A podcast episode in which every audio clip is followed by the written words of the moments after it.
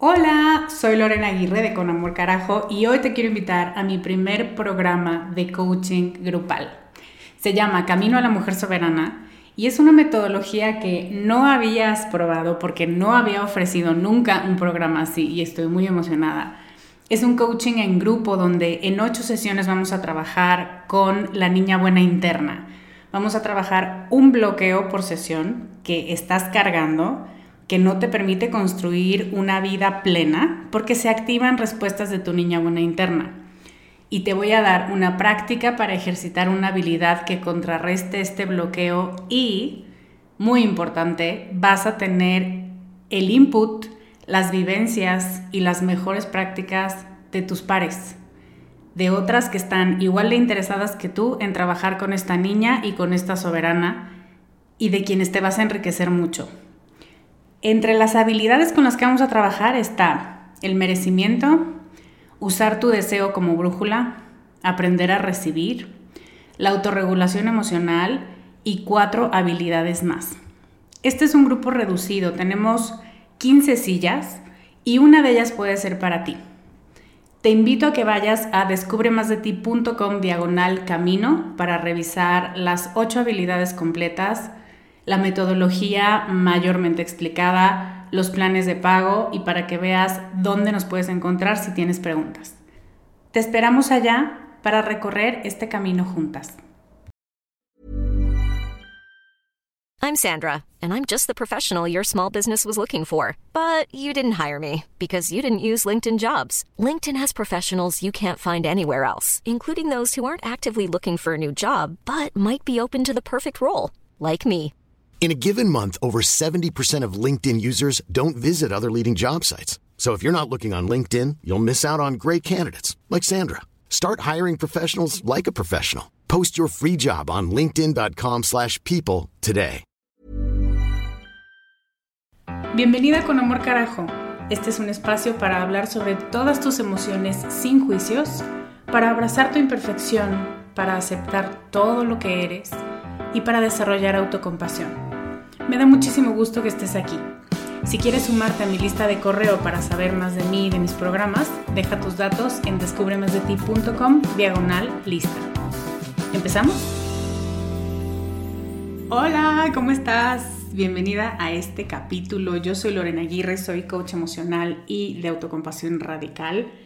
Y el capítulo de hoy está inspirado en una sesión de coaching que tuve esta semana donde hablábamos sobre... Mi coachí la llamó autoindulgencia y me parece importante, interesante cómo desde ahí se guarda en nuestra mente, en nuestra memoria, algunos conceptos que no terminan de encajar con nosotras. Y ella me decía, no entiendo, no entiendo esto de la autoindulgencia, porque aunque me parece buena idea, em, no sé cómo aplica en mi vida. Y hoy quiero hablarte de las razones por las que desarrollar el músculo de la autocompasión se puede sentir agobiante, inadecuado y te puede poner de los nervios. Como es que sí entiendo, o por lo menos creo entender, y de todas maneras no estoy muy segura de que quiera dar ese paso. El tema de hoy se relaciona directamente con la negligencia infantil y con el miedo que tenemos de sentirnos inadecuadas, de necesitar justificar nuestras conductas para que otras personas nos acepten y nos quieran. Si te suenan estos miedos, si es algo que has querido trabajar, hablar y sanar en un espacio respetuoso y seguro, te cuento que de todo esto y más voy a estar hablando y trabajando en mi taller Maternarte a ti misma, del que puedes conocer más en descubremasdeti.com diagonal maternarte. Y te voy a contar un poco más de maternarte en la clase gratuita Cuatro Pasos para comenzar a sanar tus heridas de la infancia. La semana pasada te dije otro título, pero al final lo cambié, pero es la misma clase. Y tengo tres fechas en mayo. Puedes ir a descubremasdeti.com diagonal clase y elegir la fecha, el día y la hora que más te acomode. Y para este tema de no entiendo la autocompasión, no me termina de cuadrar la idea, vamos a empezar nombrando un miedo del que se habla poco, pero no es así, o sea, no es poco común, pero cuando lo tenemos o cuando sentimos que ese miedo está vivo en nosotras, sentimos que somos las únicas y que somos rarísimas en el mundo. Y es el miedo a las emociones agradables. La autocompasión no es una emoción, es una herramienta muy potente, pero su objetivo es hacernos sentir más calma, más presentes, más en nuestra realidad y que podemos lidiar con esa realidad.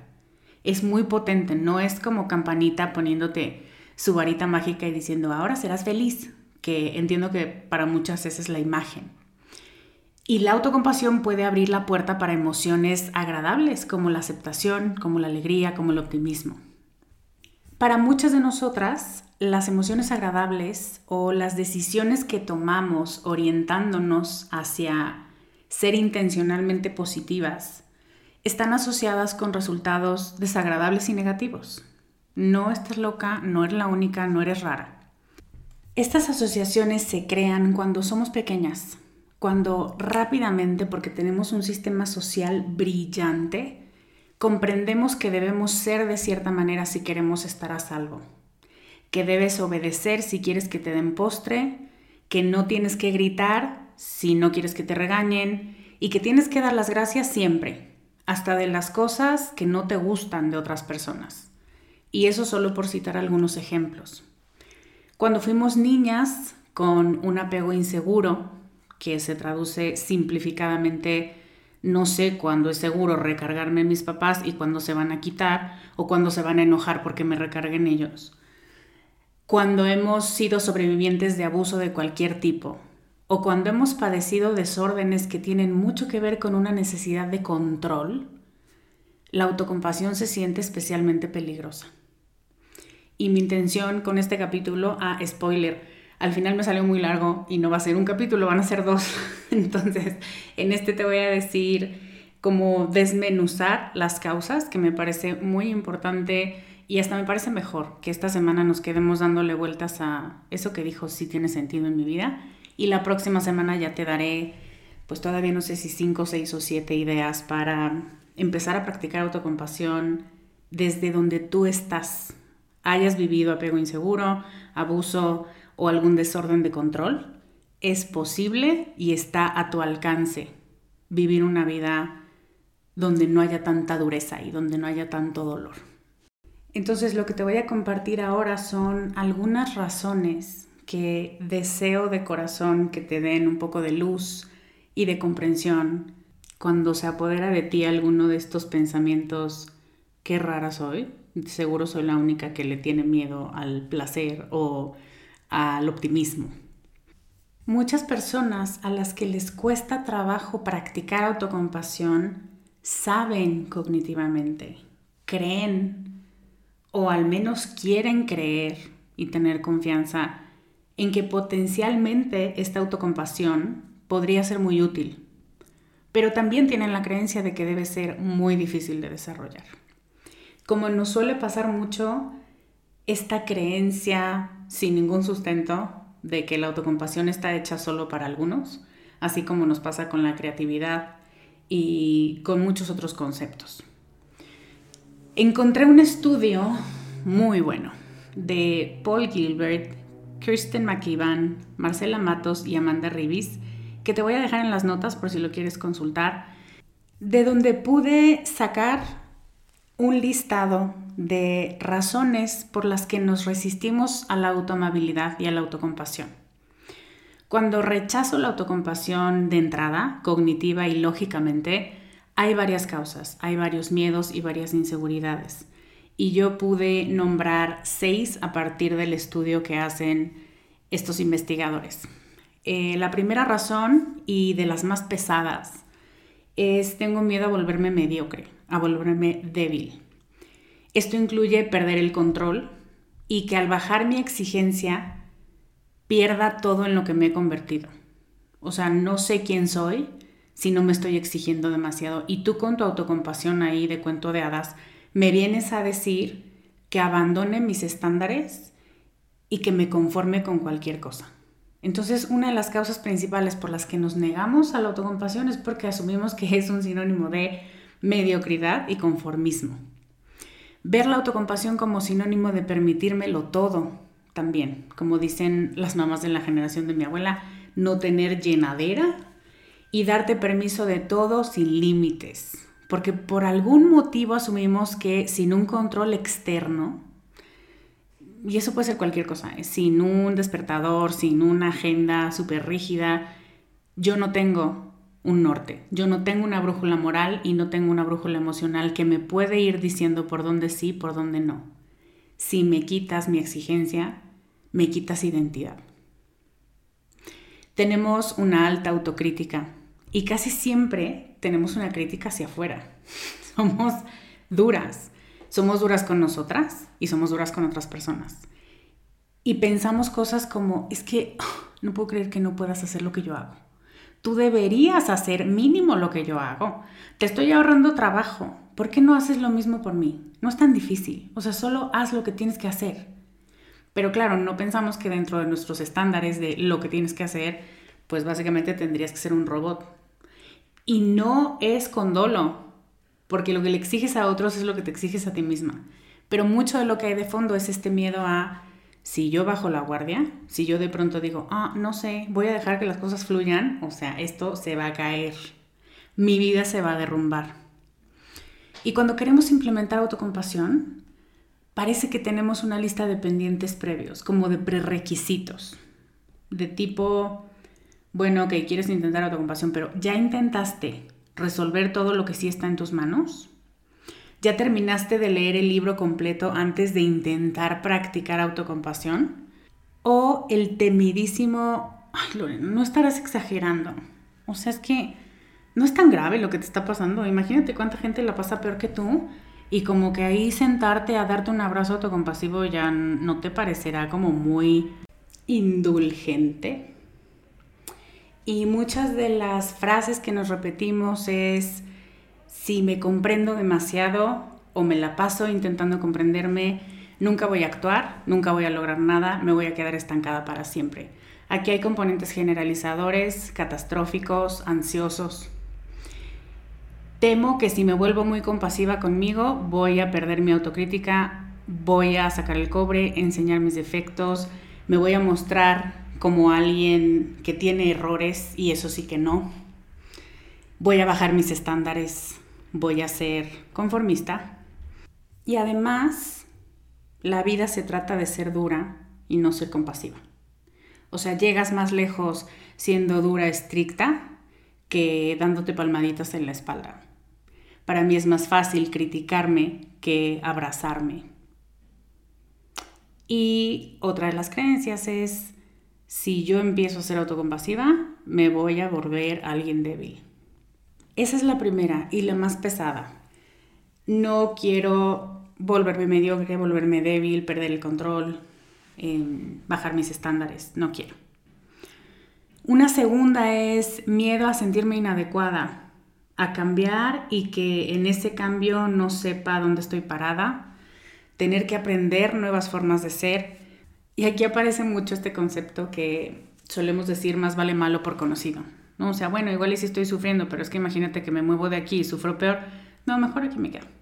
Así siendo dura y exigente, por lo menos así es como he sabido funcionar por 37 años. Ahora, si me dices que le baje tres rayitas y que haga pausas y que no, no, no, no, no, no sé quién soy si tú me das esa identidad nueva. Y lo que solemos decir aquí es, pienso que si me vuelvo autocompasiva, me voy a volver alguien que no quiero ser. Me voy a rechazar o voy a tener permiso de rechazarme. Prefiero no saber cómo se siente ser compasiva conmigo porque qué tal que me gusta y de nuevo volvemos al miedo uno y entonces no me paro del sillón jamás y no cumplo mis metas de vida.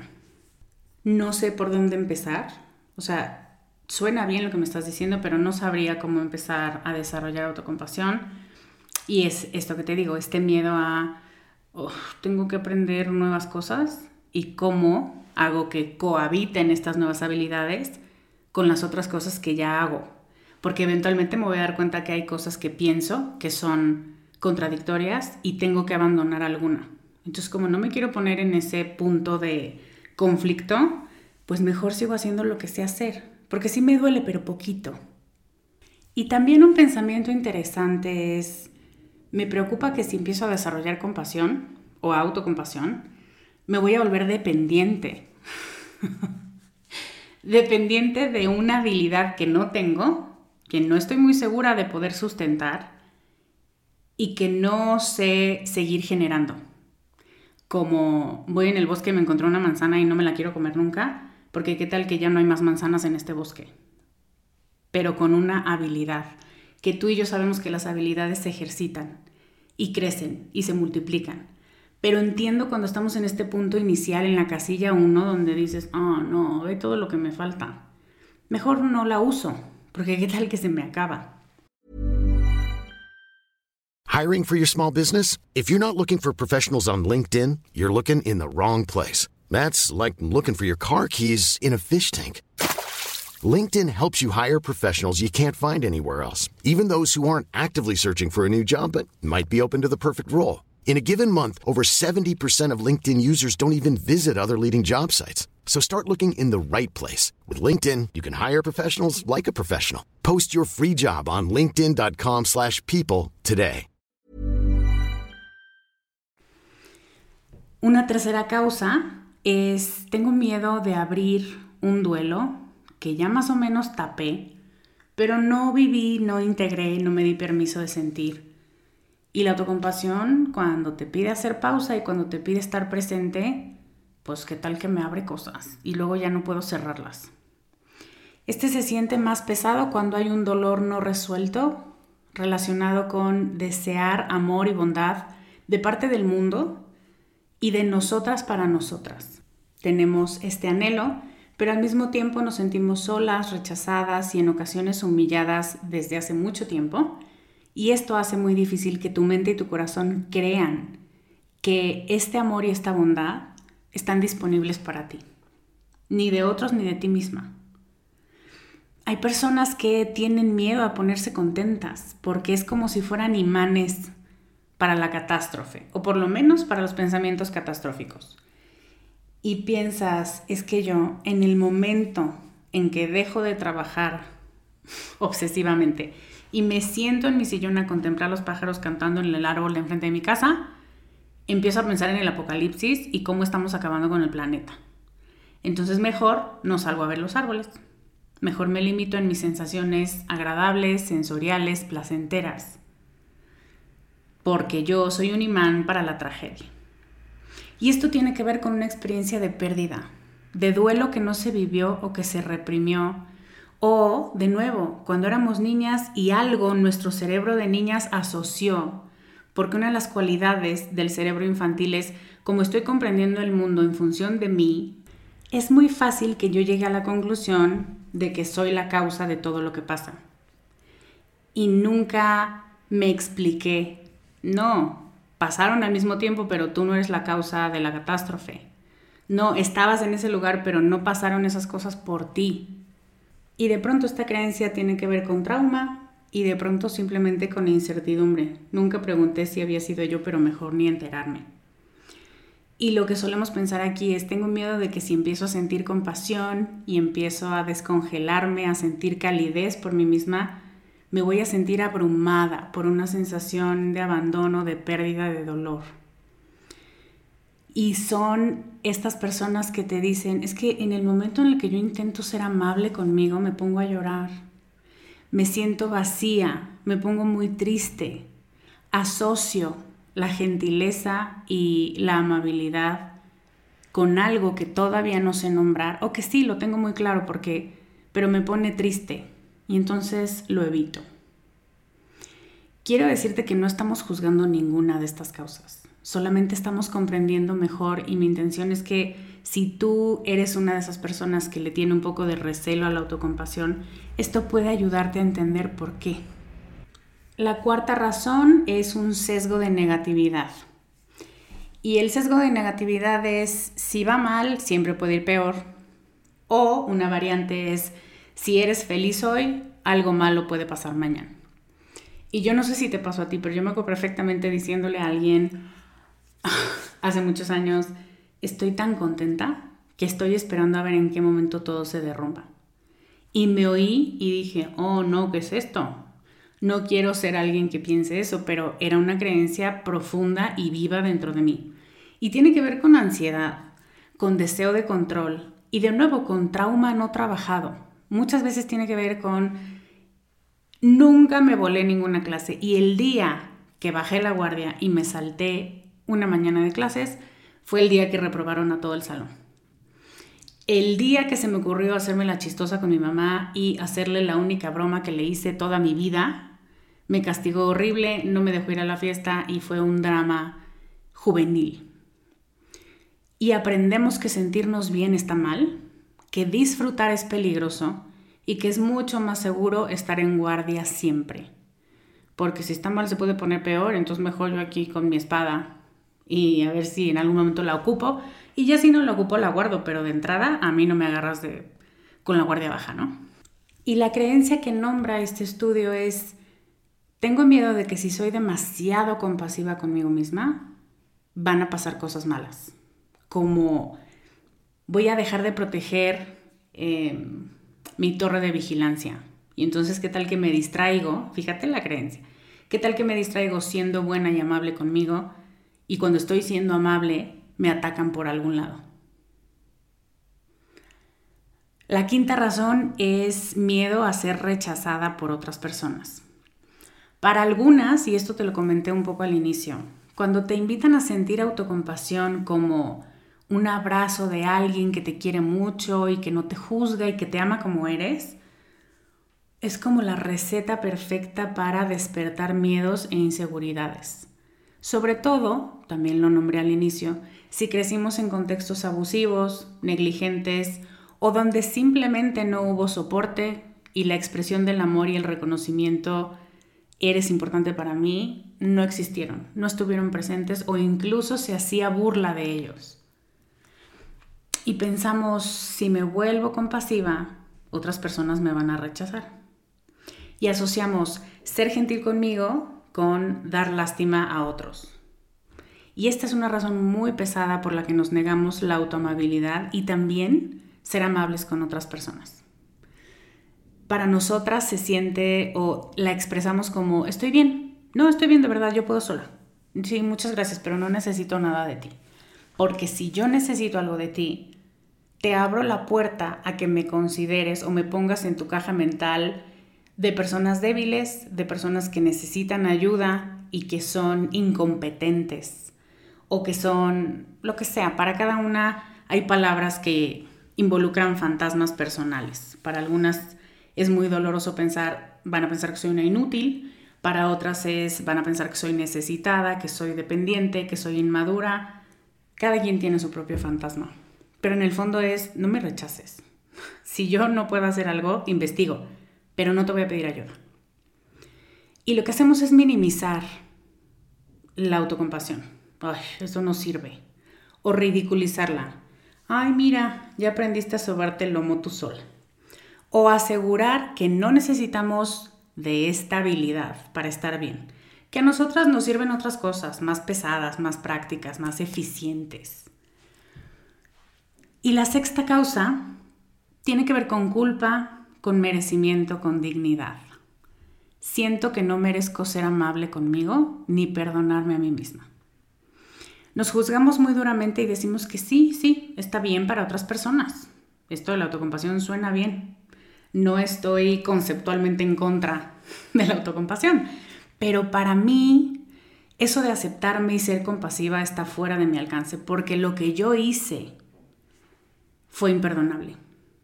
Y merezco estar castigada viendo a la pared, regañándome sin cesar por el resto de mi vida. Y esta también es muy dura. Yo no me merezco ser suave, ser gentil, ser amable conmigo misma. Y por supuesto también tiene que ver con experiencias de la infancia, con experiencias traumáticas, muchas veces con experiencias de pareja donde viviste abuso psicológico, o experiencias con padres donde viviste abuso psicológico y a veces con hermanos. Todo eso es negligencia infantil, ¿eh? Infantil o adolescente. Son años formativos, años donde tu personalidad aún se está construyendo y lo que alguien te diga o te haga puede ser un bloque sobre tu cabeza o puede ser un bloque que te ayude a construir una personalidad fuerte. Y la última cosa que te quiero decir es que en este estudio los investigadores utilizan una palabra que me parece fundamental, es con la que te quiero dejar trabajando, dándole vueltas. Así como cuando lees, lo contrario al amor no es el odio, sino la indiferencia. Este estudio dice, la habilidad opuesta a la autocompasión no es ser ruda, enfocada, productiva, determinada, con metas, con estándares. No es eso, es la autofrialdad. Lo contrario a la autocompasión es la autofrialdad. Y es una frialdad que aprendimos y se quedó en nuestro ser, en nuestra psique desde hace mucho. Aprendimos que ser suaves y ser cálidas con nosotras mismas era peligroso. Que si eres así te comen, te critican, te tiran al suelo y te hacen mierda. Algunas lo vivieron en sus casas o con familia extensa, que suele ser muy bully.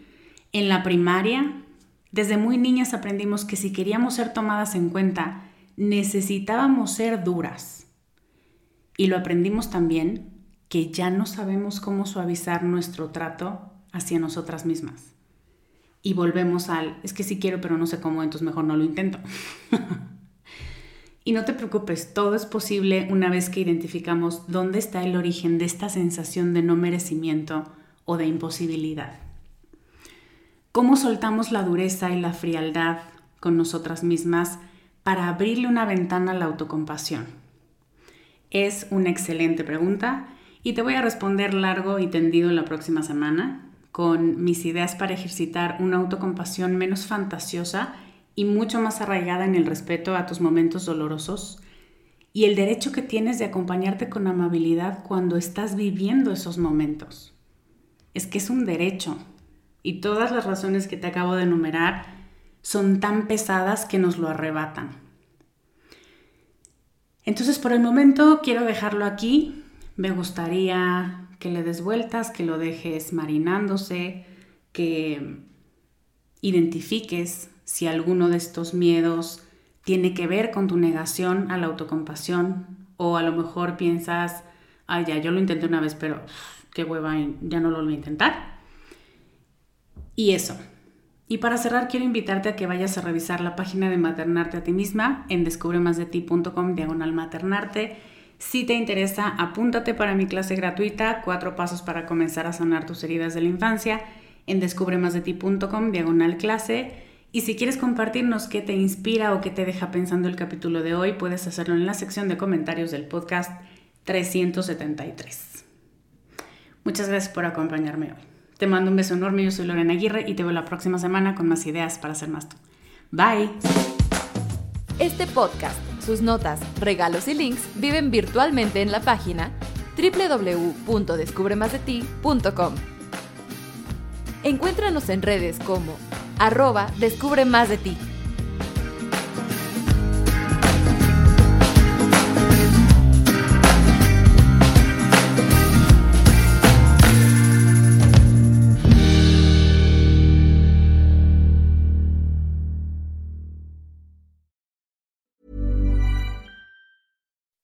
When you make decisions for your company, you look for the no-brainers. If you have a lot of mailing to do, stamps.com is the ultimate no brainer. Use the stamps.com mobile app to mail everything you need to keep your business running with up to 89% off USPS and UPS. Make the same no brainer decision as over 1 million other businesses with stamps.com. Use code PROGRAM for a special offer. That's stamps.com code PROGRAM.